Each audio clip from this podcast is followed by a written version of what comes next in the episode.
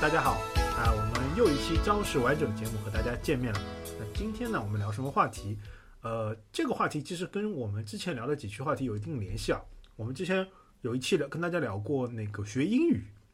的一些趣事和注意的地方。后来呢，我们又聊过一期，就是去国外旅游啊，就是如果我们如果疫情结束了之后去国外旅游，可能要注意的一些事情和方向。那就有一个相关的点，就是比如说最近有一些留学的同学或者小伙伴，我们朋友听到了我们这个呃播客之后呢，其实私下里啊跟我们联系过，就是咨询过我们一些问题，嗯，包括我们这边呃阿汤的他的一个一些朋友吧，也来咨询过他的问题啊。那呃我们今天的这一期呢，准备呃就留学当中的一些呃专业啊、择校啊，以及呃一些。些繁文缛节吧，或者就是一些规则性的事情跟大家讲一下啊。呃，之后如果大家对这块感兴趣，我们可以啊在留学方面跟大家聊一些更多的话题，比如说留学当中的趣事啊，包括留学在过程当中心理上会有一些什么样的变化冲击啊，啊，这都这都有可能。呃，这个看大家的反馈吧。那我们今天主要聊一下啊，是一个比较干货或者硬核的话题啊，就是。呃，学校和我们整个这个留学这过程当中的呃一些呃你的一些信息采集啊，包括一些抉择的问题。嗯，首先这样，我们是先请我们今天的苏英老师，包括我嘛，我们两个都有一定的呃留学背景嘛，跟大家介绍一下我们的经历，对吧？啊，否则你们说，哎，你们凭什么来这个这个话题，对吧？因为我们其实还是有一定的发言权。嗯嗯嗯。好呀，那个我先。简单介介绍一下我经历啊，有点像像像面试啊。呃，我是本科的时候啊，我是本科时候在美国念的，我是去美国一个那个州立大学。然后那时候，呃，刚开始过去的时候是没有定专业的，就是美国的话，那个他在基本上很多人他在大一或者哪怕大二的时候，他其实都是一个属于没有专业没有专业的状态，就是叫做 undecided。然后呢，我那时候是在商学院，但是没有没有具体专业。那我之后是。在商学院里边去啊学了这个供应链管理和一个叫做就是类似于就偏信息科技的那一块的一个一个专业，我就是两个两个项目，两个两个专业。然后我后来研究生是在这个呃去英国，我在那个呃伦敦的那个帝国理工学院，我念的一个叫做商业分析，其实就是类似于数据科学这么一个硕士。我本科时候呢，还有一段就是我本科时候我还去香港科技大学交换过半年，对，所以理论上来讲，我在英国、美国和香港三个地方我都有念过书，大概就是我我我本人大概就是这么一个经历吧，嗯嗯，那我介绍一下我自己啊，我是呃国内念的本科，然后我是在本科之后去的呃加拿大的学校去做硕士，然后。呃，硕士念完之后呢，本来是想去呃美国或者说在加拿大读博的，后来因为嗯呃有些工作 offer 来了嘛，后来就直接到了美国这边工作。然后在美国这边工作的时候呢，也接触到了很多就是学生吧，因为呃当时是住在西雅图嘛，西雅图的还是有很多华人学生和呃就比如说有留学背景的他们工作同事嘛，跟他们大家。聊过很多关于他们是留学时候的话题，嗯，所以这样的话，我觉得我们两个还是在就是英语英语国度啊，还是有一定的发言权的，呃，就是英语的国度和地区吧，啊，有一定的经验。那呃，我们这边其实阿汤之前也做过一些功课嘛，包括他和他的一些小伙伴有一些问题，就是我们不如。以问题的形式来导入这个我们今天的聊的这个顺序，那有请阿汤来提问吧。对我第一个当然想问的就是，呃，关于你们的学校的选择，或者是国家的选择和自己念的专业是怎么做一个匹配的一个选择的一个过程，这个过程是怎么去考虑的，然后最终定了定了一个这样的一个方案。我是这么觉得，就是从我的观点来看，嗯。其实，我们中国的大学的专业和学校之间的作为这个平衡吧，很多人都有这个疑问：我到底是要考好一点学校呢，还是要考热门一点的专业呢？呃，这个话题其实，在在国外其实也是有，啊，经常有。所以我觉得这也是一个比较经典的话题。那首先我我来说，就是在美国本科阶段是非常这个学校的这个呃所谓的名气吧，其实也是非常重要的。呃，我我在大学呃我在那个巨印公司工作嘛，那这个整个软件公司在西雅图地区是比较大的嘛，那我接触过很多同事啊。那个他们整个很多本科的学历是，呃，和计算机不相关的啊。就比如说我其中有一任老板，他是，呃，斯坦福，呃，毕业的啊。那但是我后来问下来，他其实是本科是学文学，啊，后来去做了当兵啊，然后又回来，就一系列的经历嘛。呃，但是对于美国的他们同学来说，其实如果本科你是一个名校的话啊，就其实是非常有利于你的。后来的职业发展和职业的规划的啊，无论什么专业，呃，但是呢，就是在美国，呃，可能大家更注重的是专业或者说相关专业的一个背景啊，因为其实美国的名校和中国的名校其实一样啊，都是资源其实是比较紧缺的哦。可能我们呃现在不展开吧，我们稍微提就是美国，比如说常春藤，对吧？啊，然后西部那些斯坦福，包括加州一系列的学校，然后再加上那个华盛顿大学啊，包括那个密西根啊，这些就是本科排名非常高的学校啊。呃，除去这个之后啊，大多数学校是属于啊水平也还不错，但是就是没有说到全全球知名的这个地步嘛。那这个时候哦。如果你出来找工作，那你的这个专业是非常关键的，呃，这个也是导致就是呃，在两千零八年或者两二零一零年之后吧，啊，包括呃，就是整个互联网行业就是兴起之后啊，嗯，整个美国的它的计算机和软件的专业其实是啊铺的很开的，啊，就是就是很多就基本上以前不设这方面专业的学校也纷纷设了，其实就是为了我们同学。就业的方便，嗯，然后那个呃包括呃苏英老师刚刚提到的，就是在就是人工智能后来火了之后，就以前的所谓的统计学和就是一些偏数学统计的这些包括会计啊相关的学科焕发了所谓的第二春嘛，那就他在这个上面引入了更多人工智能的。呃，课程之后把自己就是往这个人工智能、大数据方向引。那其实前两年的招生也是非常的火热，因为出来之后很容易就业嘛。啊，这个我觉得，呃，如果从阿汤你的就是刚刚提问来说，就就工程类的话，其实更多的偏向于就是呃就业会多一点。但是如果你真的是呃一个就是呃所谓的在嗯。高中阶段是德智体美劳，呃，发展的非常全面，以及家里有一定的经济基础的话，啊，觉得可以试一下美国呢和这种 top 名校的话，那其实专业可以稍微往往往外面靠一靠，啊，这是这是取决于你不同的情况，所以我不知道松英老师他这边，比如说香港啊，比如说英国啊，会没会不会有这种情况，还是情况截然相反？呃，我觉得啊，因为我我本科也是在美国念的嘛，然后我就结合我自己的那个感觉来说一下啊。就首先肯定是你你就是你你要申请，你也需要有一些，比如说考试的成绩，对吧？有一些语言的成绩啊，有一些这种标准化考试的成绩，有一些这种你的自己的个人经历啊，对吧？这种东西是比较相对而言比较硬的指标。那取决于这些东西的话，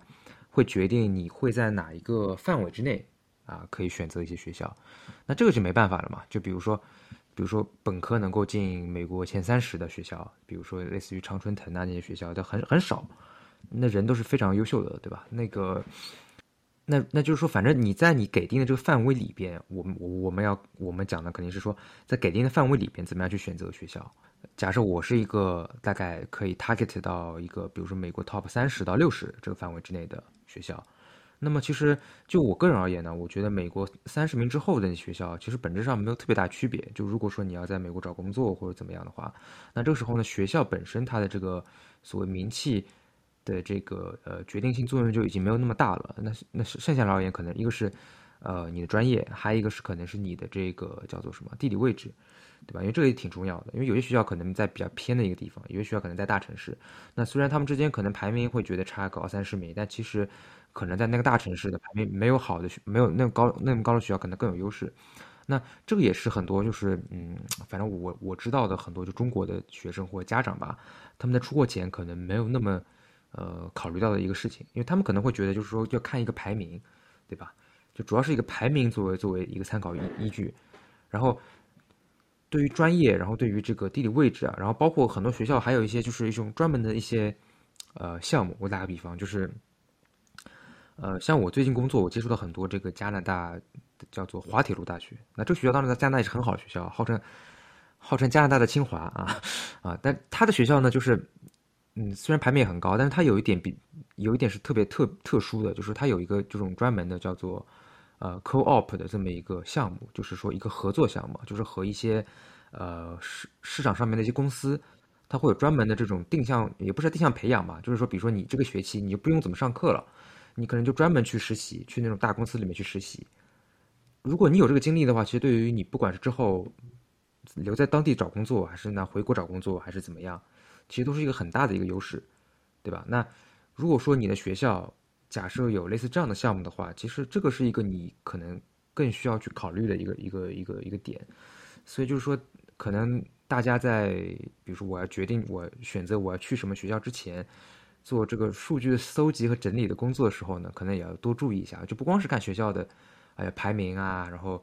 可能这学校在什么地方啊，可能你还具体知道这学校是不是有些类似这样的一些项目，或者是有有没有一些这样的一些一些措施和这种政策。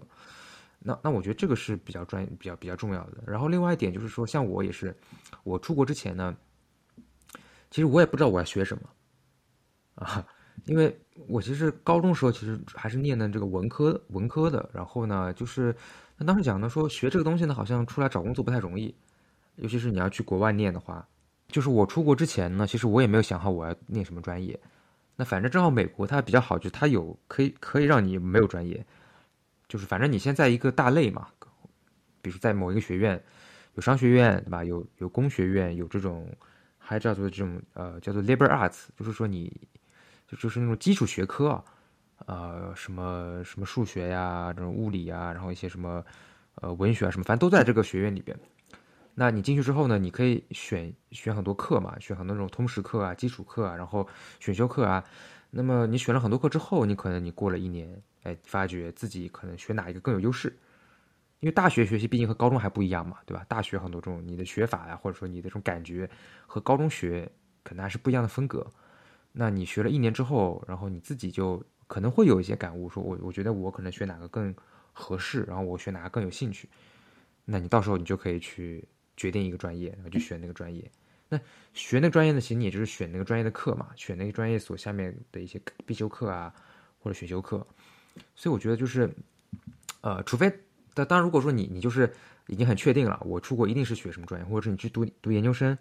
我已经很明确我自己要学什么专业的话，那你就可以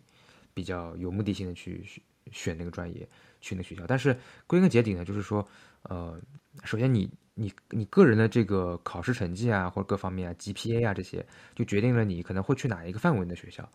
然后呢，至于去哪哪个范围内的学校，你要再综合它的一个地理位置和一个具体的这个专业安排各方面，还有一些学校本身的一些优势，然后你再去选哪一个，你可能会觉得对你未来是更更有帮助的。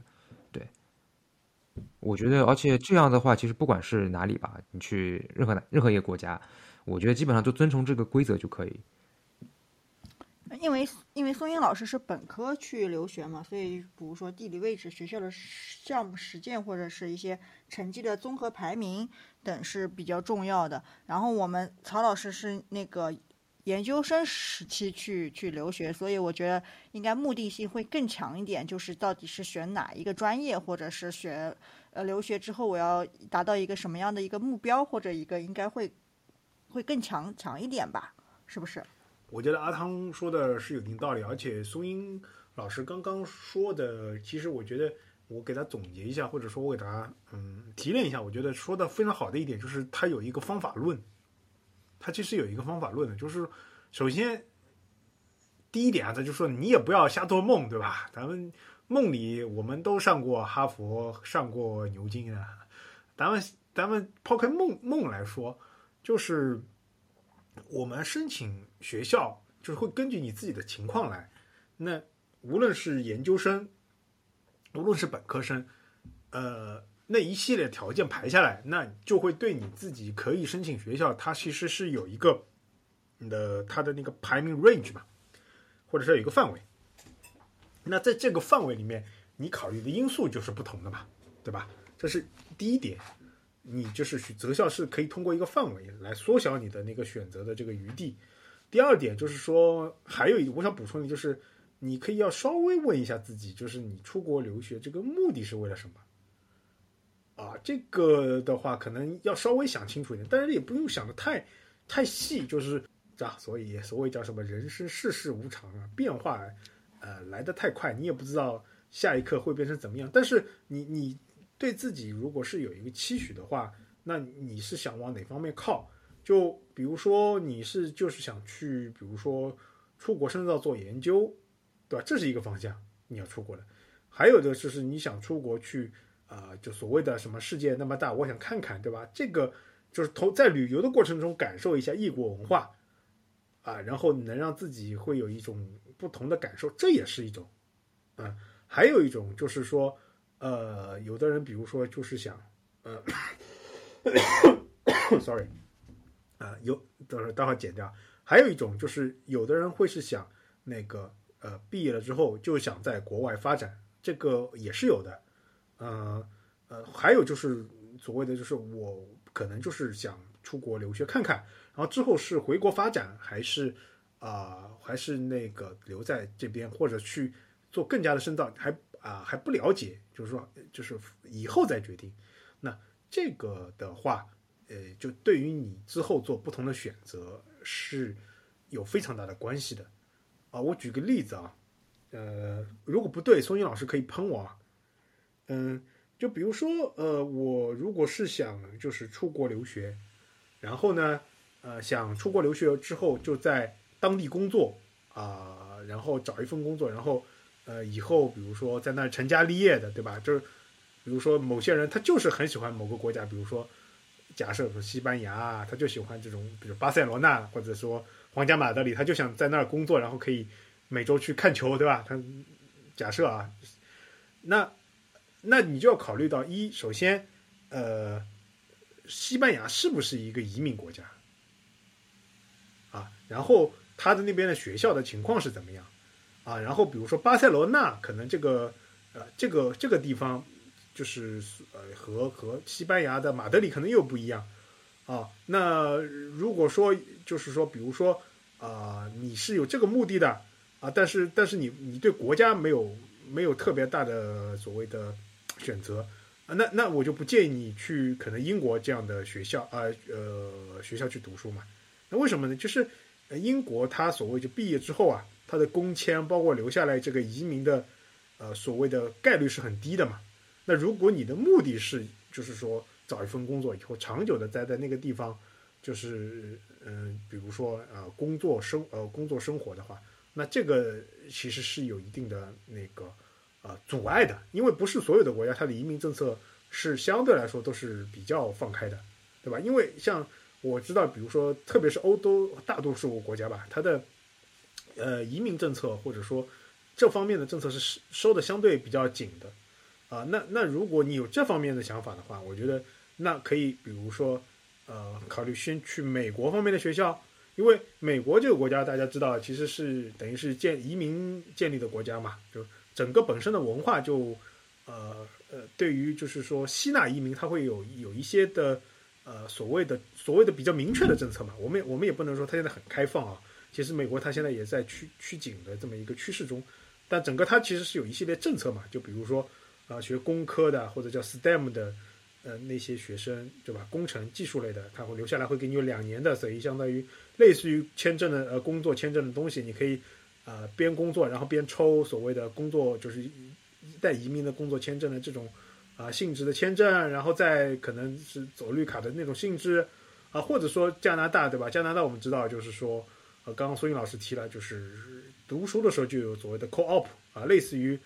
这一年你就可以带薪的，你不用上学，你就去，啊所谓工作的这么一种性质，然后再回来，然后比如说毕业之后有两年可能工作完，有有一个完整的工作经历三年，以前啊就是可以直接移呃在很多地方是可以申请移民的啊，类似于这种政策，就是考虑清楚。那比如说哦，就是我我就是想感受一下，就是说异域文化，或者说感受一下不同的那个嗯。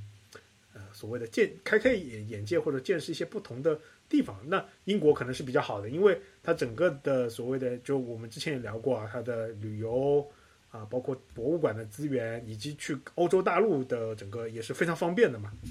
啊，我觉得这个都要考虑好，然后便于你去做一个综合决定，而不是说像我们嗯刚刚提问的那样，因为我理解大家提问就是非常直接啊，就是我这个专业应该去什么学校比较好，对吧？阿汤，你你的同学肯定是这么问的。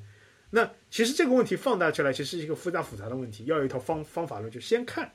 然后再想结合自己的，最后再把那个呃所谓的你这个他的他的一些那个答案再列出来，最后你可以做一些选择。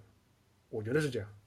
我不知道我对于刚刚英国啊，包括美国的这个论调，孙颖老师同意不同意啊？因为每个人有不同的看法。嗯，我我个人觉得现在状况可能还还有所。有所变化啊，就是首先因为美国的话，我们我们分开来看啊，如果是美国的话，关键是你如果是学所谓的这个叫做 STEM 专业的吧，Science、Technology、Engineering，然后是什么，Math 还是什么东西，反正就是这些理工科啊，哎，反正就是啊，反正就是这种理工科的专业呢，它确实会有这个所谓的 OPT。呃，就是什么什么什么 practice，类似于像工作签证的一个东西。对，就是你可以在那边合法的居留和工作啊。那如果是你是学我们上述讲的这些理工类专业的话，基本上可以给你给到你三十六个月，就三年的这么个长度，这么一个一个一个签证。那如果你是学一些文科类专业的话，那那个可能就十二个月，就一年的时间。那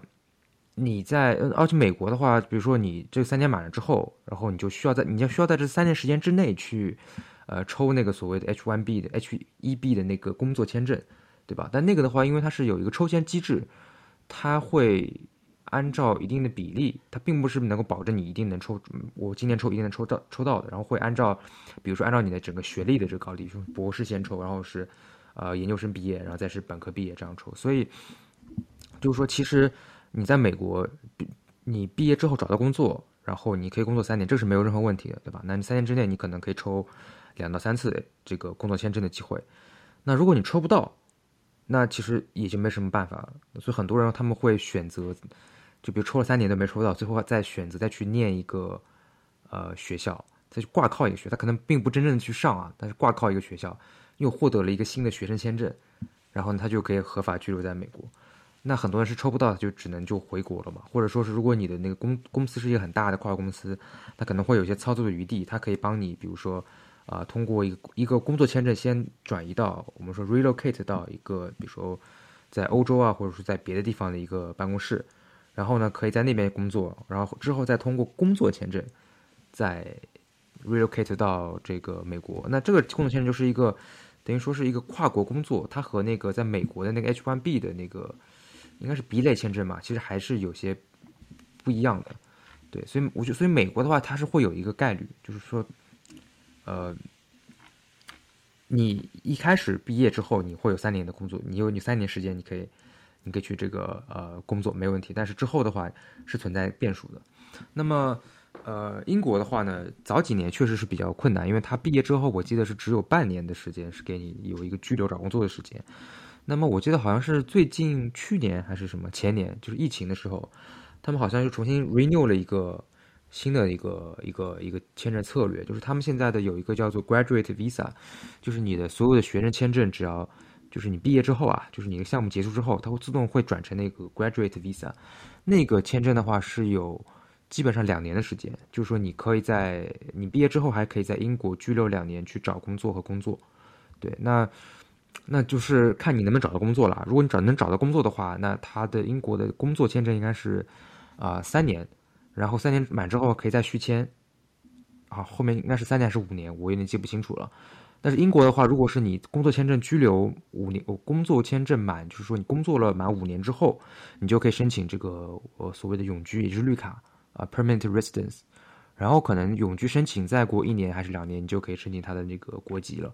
所以就是说，如果说你能够在英国找到毕业、找到工作，我觉得目前来看，我觉得这个英国还是比之前要好很多。整个对于呃留学生，就是说，如果你要在当地发展的话，整个这个状况还是会好很多。对，所以其实嗯，就要看个人的。其实只要你能找到工作的话，我觉得都还可以。其实现在来讲，没有特别大的，我个人感觉没有特别大的区别。但是国家之间的区别还是有的啊，而且就是行业之间的区别，比如美国 IT 会工作工作会更多。对，呃，我觉得，嗯，苏宁老师刚刚说的是一个，呃，就是一个整体的一个英国跟美国最近的变化嘛。呃，反正我觉得总的来说，嗯。可能我的理解和他不太一样，因为我的感觉上来说，还是英国可能会卡的比较严一点。因为呃，坦白讲，就是在英国要找到一份工作和美国要找到一份工作，可能难度不一定一样。可能就如果是工程类的话，可能难度不一定是一样的。而且，当然，如果你找到欧洲的工作的话，呃，要解雇你可能。难度也比美国的大一点点啊，这个，嗯，属于大家要以后要都是就是一个长久系统性考虑的一个问题。那我们回归到就是留学本身啊，就是呃一个一个最基本的嘛，就是学校的一个一个怎么讲分布，或者说一个总体的啊概况嘛。呃，这个就刚我们说了，也是要在我们的那个考虑范围第一点，对吧？你要首先你要一个大大概的圈子嘛。所以我们这边也做一个科普啊，就我们这边就讲一下我们知道的一些就是英语圈国家的整个的它的一个学校的一个大致的一个叫我们叫什么，嗯，速评或者综述啊，可能就是说具体到每个专业，就我们今天不可能开的开讲那么细啊，就是就是如果大家有兴趣可以问我们，那我们会给你们一些最详实的资料来解释，对吧？大家可以在留言区。啊，提问，那我们会有一些更详实的信息，以及带数据的啊，给大家讲述。呃，包括可能有一些综合综合的案例哦。嗯，先我们讲一个大概的吧。啊，我们苏英老师可以先讲一讲，就是英你了解的英国的呃学校的一个呃整体的情况啊，特别是我们呃最近我们呃上海对吧，又来了一位领导，然后整个大家了解他也是呃帝国理工的这个教育的。背景嘛，啊，是一个应该是博士吧，啊，也是我们松英老师的同学，对吧？呃，校友啊，不是校校友，不是同学啊，不是同学，校友。呃，我们来讲一下吧，就是你了解的，就是英国的大学的一个整体情况。呃，因为说实话，我我我我这个了解可能会很片面，因为我只我基本上就是在伦敦住了比较久，然后我对伦敦的学校，包括。那个就是可能排名靠前的几个学校比较了解，然后其他学校我说实话了解不是很深啊。就我个人而言，就是首先就是有英国有一些是这样子啊，有些特别比较呃比较专项的一一一一类学校，比如说有些学建筑的对吧？学建筑学的，然后我记得就是在伦敦，就是好像是我当时我我租的是那个房子边上有一个学校，我都没有听说过。那时候认识一个人。他好像是租房子还是什么，我跟他聊天，他说他是在那个学校，然后我就说这个学校说这学校我都不知道，说我在这边住了一年，我都不知道这边有这么一个学校，啊，他说他这学校很有名，这学校是这个整个全球建筑学院里面可能最 top 的学校，对，就是这种学校就是可能你不是那个行业，你不是那个领域的，你就完全不知道，啊，但是会有这种学校，然后英国还有很多这种艺术类的学校，啊，伦敦艺术学院啊，什么什么。呃，Royal College 什么这些，就是他们是比较专的。那这可能我觉得就是，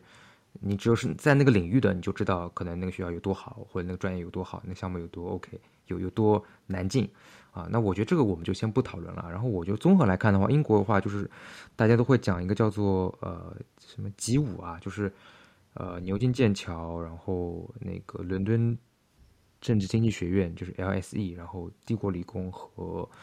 呃，伦敦大学学院是 UCL 啊，University College London，这五个学校应该就是说他们 top 五的这个学校。那么，呃，除了牛津和剑桥之外啊，其他三个其实都是在伦敦的。那么传统而言的话，牛津是这个可以说说说是文科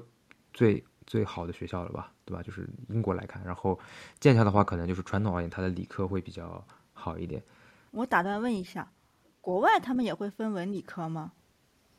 会啊，就是看你的专业嘛。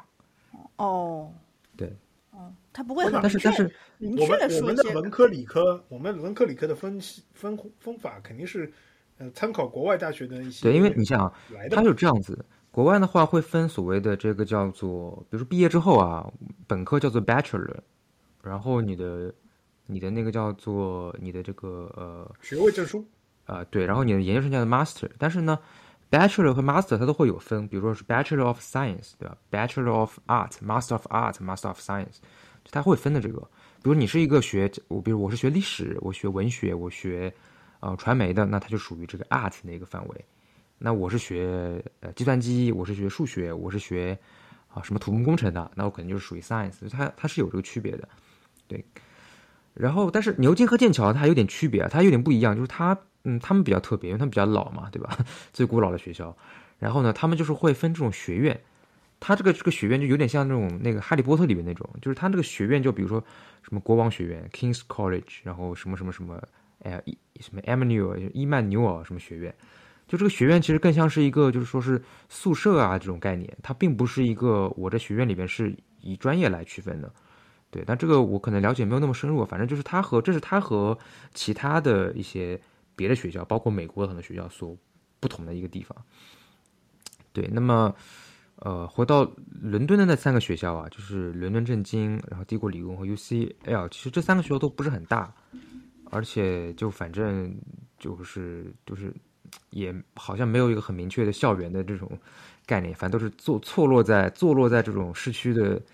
街道里边啊。然后像是伦敦政经的话，它它主要就是以这个呃。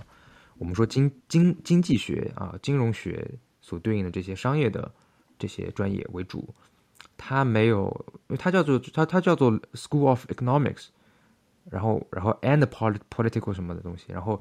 LIC 就是 London School of Economics，所以它主要就是我刚讲的那几类的那个专业，它很多别的专业，比如说什么计算机啊，一些工程类，它是没有这个专业的，啊，它主要就是说，比如说是 finance，然后 economics。诸诸如此类的这个专业，然后，呃，我念的这个帝国理工呢，它是一个理工类的学学校，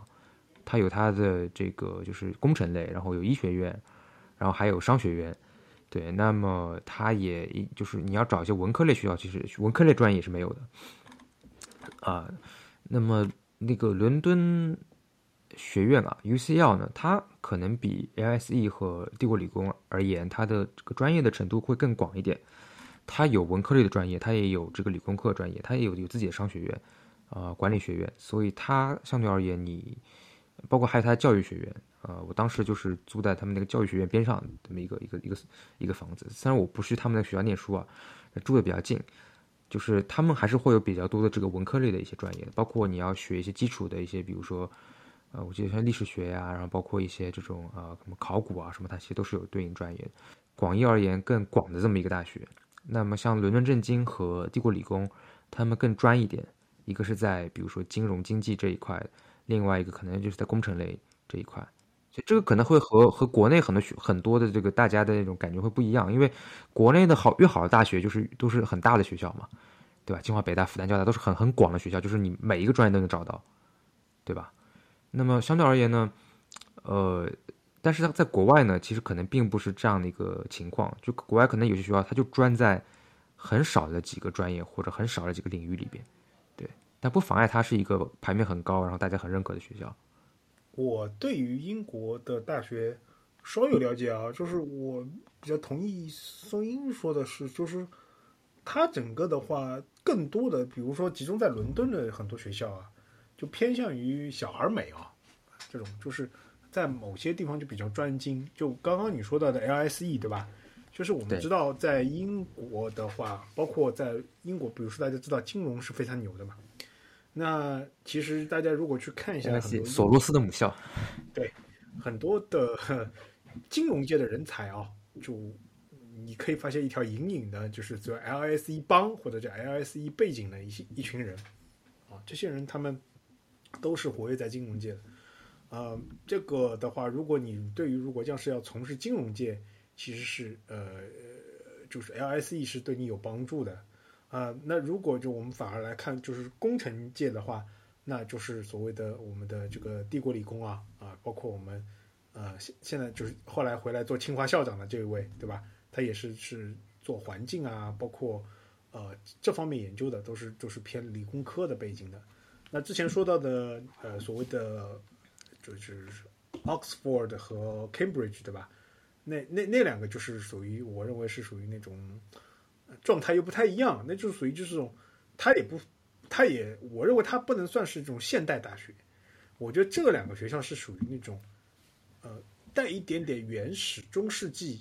风的这种学大学，就它是最早最早最早的那个大学的雏形嘛，呃，它是从那个时候中世纪那个时候过来的，啊，然后呢，它其实七八百年历史了，对，就保留了很多。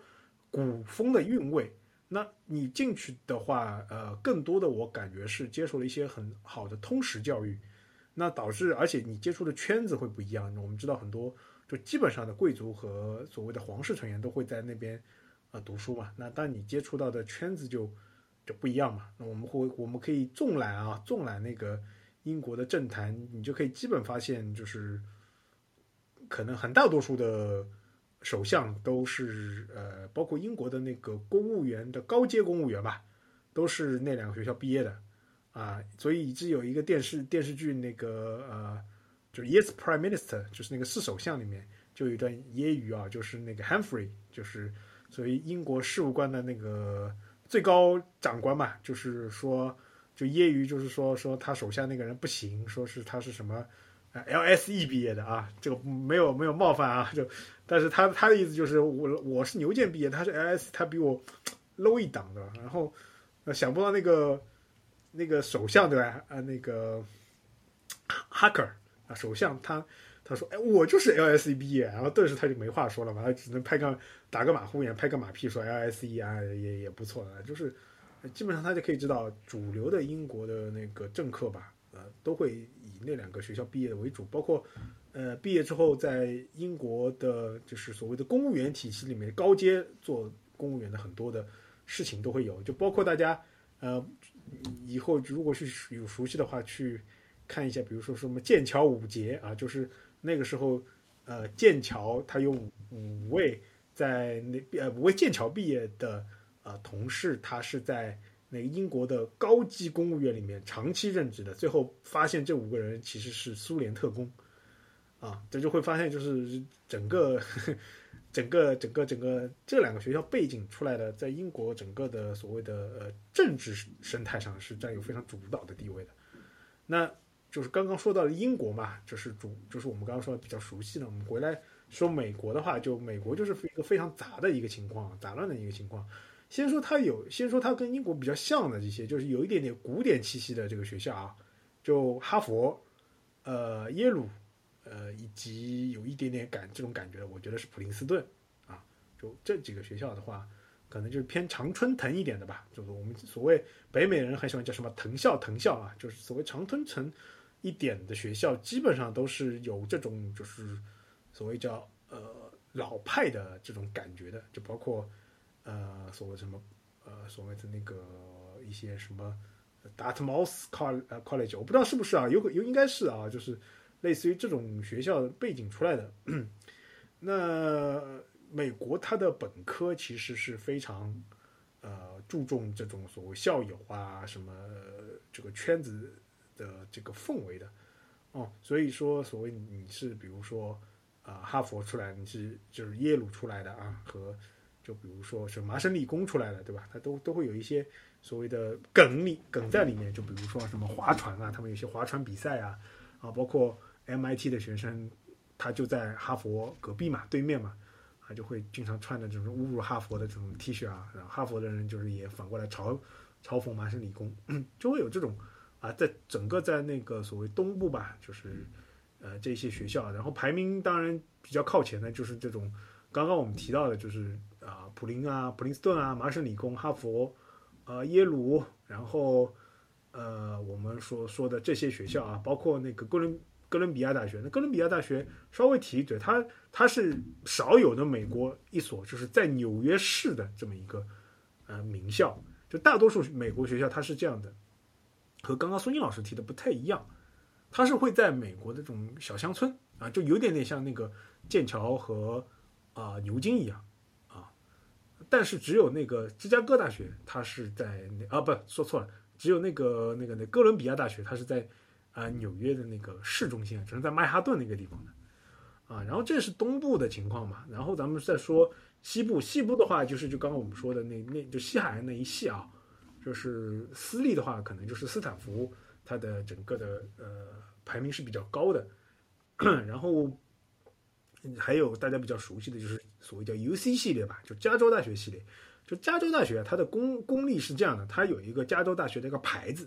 然后呢各个地方呢就基于这个牌子呢，就是有这种类似于公立学校的这种分校的概念。但是它它的分校就是基本上就是说完全啊独立的，就大家都叫比如说 U C Berkeley 对吧？就是加州大学伯克利分校，这所谓的公立，所谓公立最好的嘛。其实真正排名比它高的也有很多啊。就是，但是，呃，它是号称嘛，就公立排名最高的。那紧接着就是加州大学洛杉矶分校，对吧？UCLA 的，就这这些学校，就是他们虽然是挂着加州大学头衔，但并不是说一个大学，而是一个牌子下面的不同分校。那整个加州大学它的整个排名呃都应该是相对不错的，包括 UC。Santa Barbara 对吧？那个 Santa Barbara 分校，这都是呃整个在加州吧，啊排名比较高的。呃，然后呢，我们就就说到那个呃，还有一些大家可能不太了解的名字不太了解的学校啊，但是它的其实整个的呃排名也也很高，但是他们不太于善于在国内做宣传啊。就比如说那个约翰霍普金斯大学对吧？那约翰霍普金斯大学应该是。呃，应该和清华大学是属于那种，呃那个那个 fork 的关系啊，就我不太清楚它里面的建筑是清华的里面很多建筑是不是来自于约翰霍普金斯大学啊？这个这个有待考证啊，这个我好像在哪里听过。呃，包包括什么达特茅斯啊学院啊、布朗大学啊、那个莱斯大学啊，这些学校其实都是排名相当相当相当高的啊，但是可能就我们国内人就不是特别呃。了解嘛？那刚刚还有一个，比如说比较了解，就比如说康奈尔，康奈尔就是文科相对比较好。嗯，然后我们再说到就是整个美国它的大学里面，就是还有一块就是它的体育是非常强的啊。很多学校我们刚刚说的，比如说 UCLA 啊，洛杉矶加州大学洛杉矶分校，包括那个呃那个那个呃杜克大学啊，他们他们的那个比如说篮球啊，包括有些很多橄榄球啊，都是非常强的。那这个我觉得就是，嗯，如果对体育相对感兴趣的，其实也是很好的选择。因为，嗯，我个人觉得体育其实大家其实是更多的可以去了解、观看等当中，因为这个东西会让你体验到一种就是集体荣誉感和胜负观的这个概念啊，有助于大家本科或者研究生出来之后面临社会上很多问题啊，就会你有不同的看法，嗯。整个本科吧，美国刚刚我说的那些大学啊，基本上还是比较综合性的。这个跟苏英老师刚刚提的不太一样。整个的话，它的学就是那个呃科系啊分布还是还是说相对来说比较比较平均。就像比如我们说的哈佛，哈佛大家知道就是它的呃文科啊，包括它的一些其他的有有一些比如说理科吧也很强。哎，但是其实它也有计算机专业。啊就这个大家就不知道，当然这可能他计算机专业就不是那么那么那么的有名，嗯，那我们再说到比如说加州理工学院，对吧？那他可能也也有一些文科的专业，但是你可能你你你可能就不是，就是每个人可能就不是啊非常了解啊，所以大家在考虑美国学校的时候，就要考虑就是在你这个学校的排名里面，你要去了解他的专业啊，这个是比较和那个那个，比如说刚刚孙军老师提的那个。就比较难分辨，就是比较好好抉择的，就是大家都有他的招牌的，就不太一样。嗯，那我觉得说到那个我们说到大学吧，我就再稍微延伸一下，就是阿汤就肯定有一个疑问，比如说计算机对吧？呃，最好的一些学校在在哪里？对，这个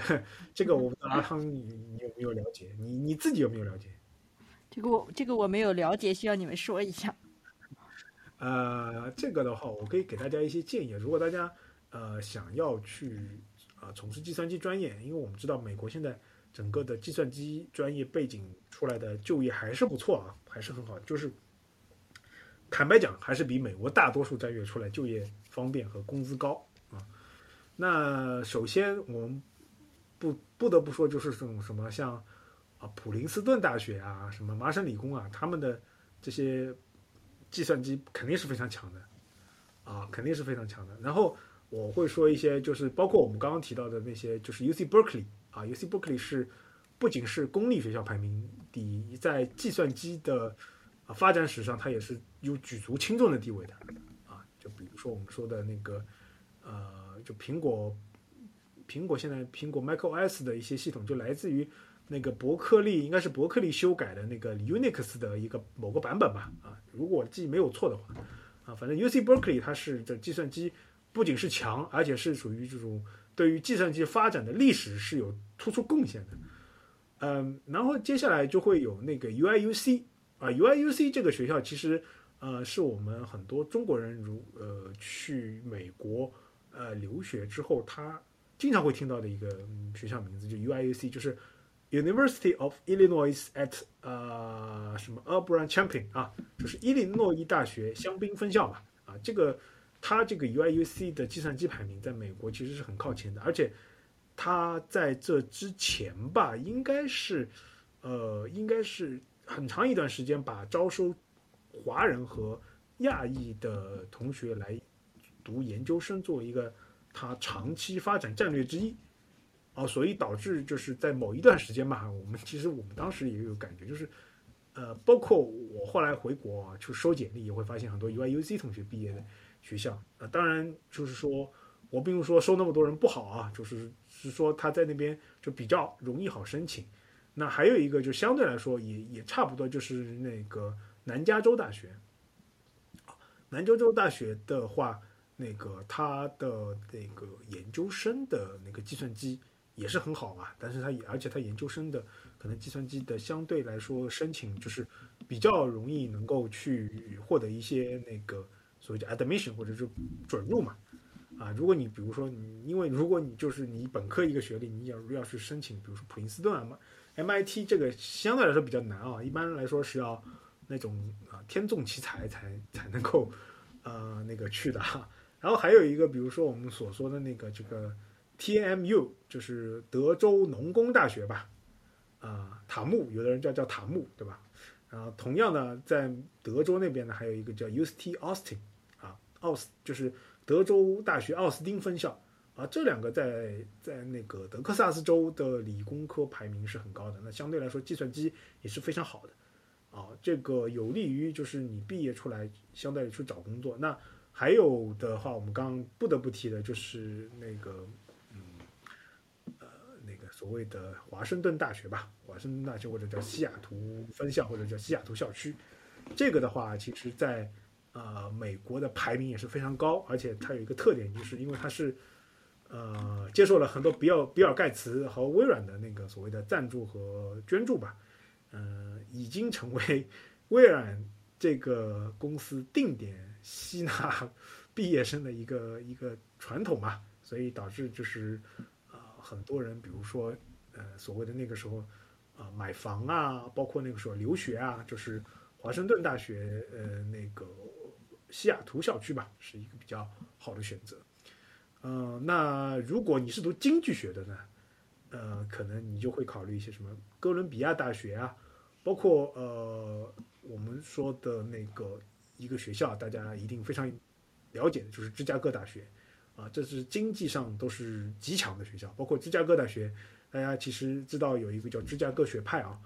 就是在经经济学上是属于有有惊天伟地的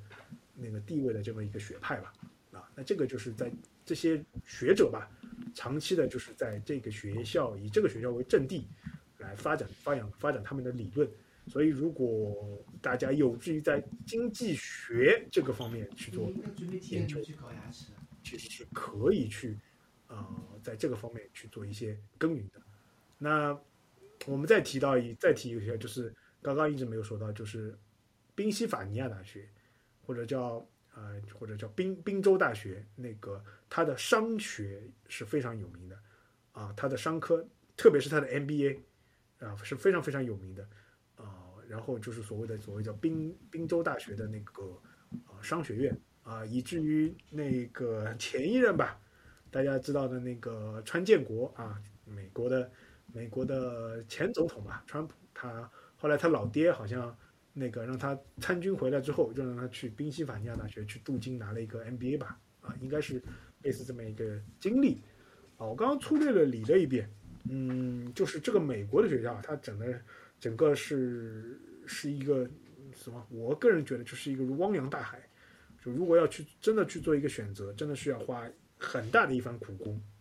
很大的一番苦功去了解。就是首先你要了解自己大概能上到哪个排名的，然后这个大学里面的各个专业啊。我刚刚只稍微举了一下例子哦，如果大家想具体了解的话，可以给我们提问啊，我们会给你做一些更具体的分析。嗯，哎，关于就就是介绍，就是大家介绍完就是。学校，然后它的那些专业的特特色之后的话，其实还有一个很重要的问题，就是在留学的期间，我们的一些的日常的开销和一些语言文化的一些适应期吧，主要是这些。嗯，大家就是是怎么过渡到哦，从可能肯定会有一段不适应的时时期嘛，然后怎么去过渡这个时期，然后在这个留学的过程中，大家的开销又是呃怎么样的？日常的一些花费是在哪些地方？呃，开销的话，就是其实很大很大的呃程度上决定于你住在哪一个地方，对吧？就比如说你在北上广，可能你和在二线和三线的城市就可能有比较大的差别。那我当时在美国呢，其实，在新泽西，那其实它那个呃虽然离纽约比较近，但是严格来讲，它也不是特别，就是说物价特别特别高的地方，不是租房子啊，或者各种地各种。呃，房价呀也没有那么高，呃，然后就是另外一个，另外一个就是你读这个大学的话，它学费会比较大的大的差别。就比如你是读一个公立的学校，然后你是读那种私立学校，他们可能会差一一倍这样子。就比如说我读这个学校，可能一个学期学费在两万美金，但可能你比如说你你去读这个。呃，刚刚讲什么哥伦比亚呀，或者是哈佛之类的学校，那他可能一个一年一个学期学费可能就要四五四四五四万多，然后像哥伦比亚大学在纽约，它整个的这个租房啊各方面又会很贵，交通啊各方面会很贵，所以这个东西的话，嗯，没有一个特别严格的回答，因为完全取决于你要住在什么地方，呃，然后至于说这个适应期。嗯，所以就是，其实，在留学的过程中，觉得开销最大的其实就是房租部分嘛，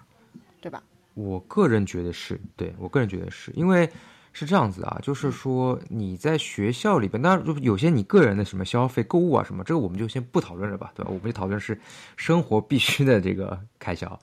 那么生活必须开销其实就是衣食住嘛，衣食住行里边啊，可能可能只只最关键就是一个住行。和十，那么这个房租，不管你是住学校宿舍还是你在外面租房子，我觉得这肯定是你一个月开销的这个大头。然后出行的话是这样子，就是如果说你，你比如说你住在学校宿舍里边，那其实你没有什么出行的这个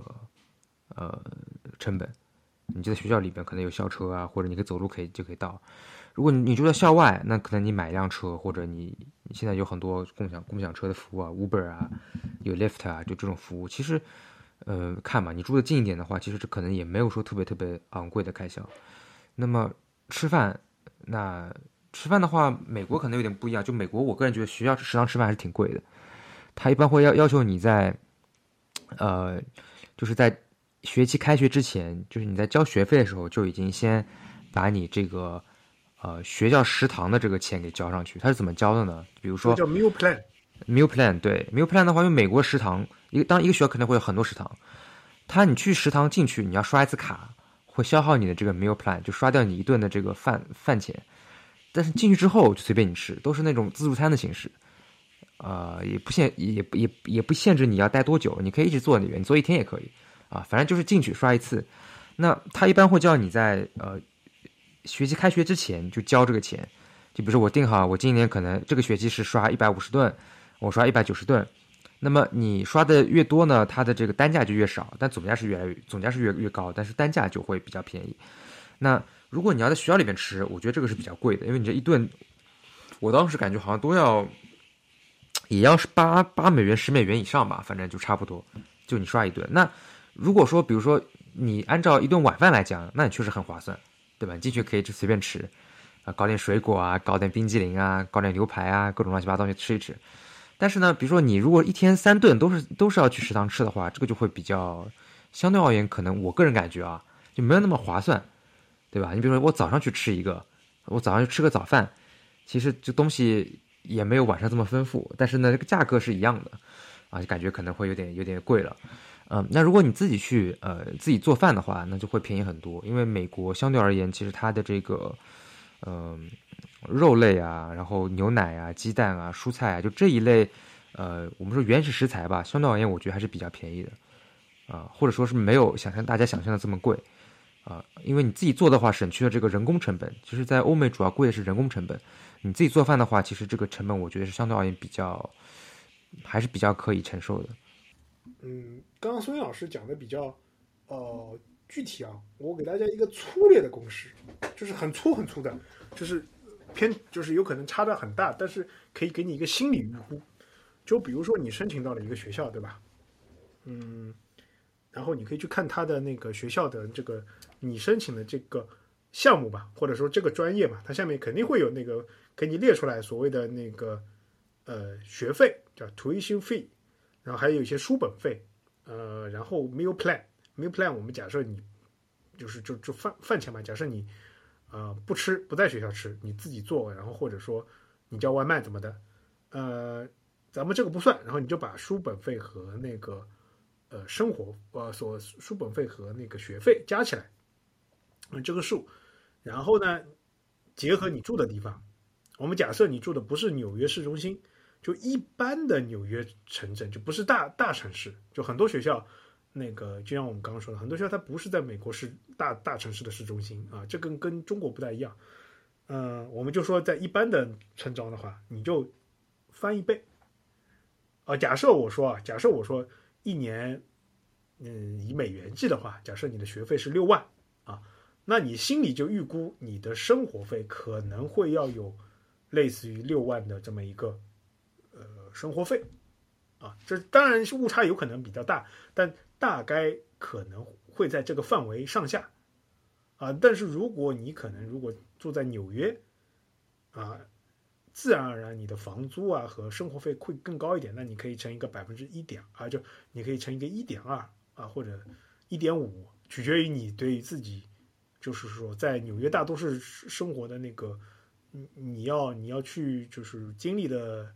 活动吧，对吧？大家也知道，有的人可能比较喜欢。去参加一些所谓团队的活动，有的人可能比较喜欢宅在家，对吧？嗯，就是是这么一个是这么一个估算公式啊，大家可以心里有一个底。嗯，然后我再提一下，就是啊本科嘛，然后我再稍微提一下研究生。研究生的话，嗯，我可以给大家美国跟加拿大，包括一些呃澳大利澳大利亚，包括新西兰啊这些国家的它的这个嗯基本概况吧。就美国，它的硕士呢，就第一年，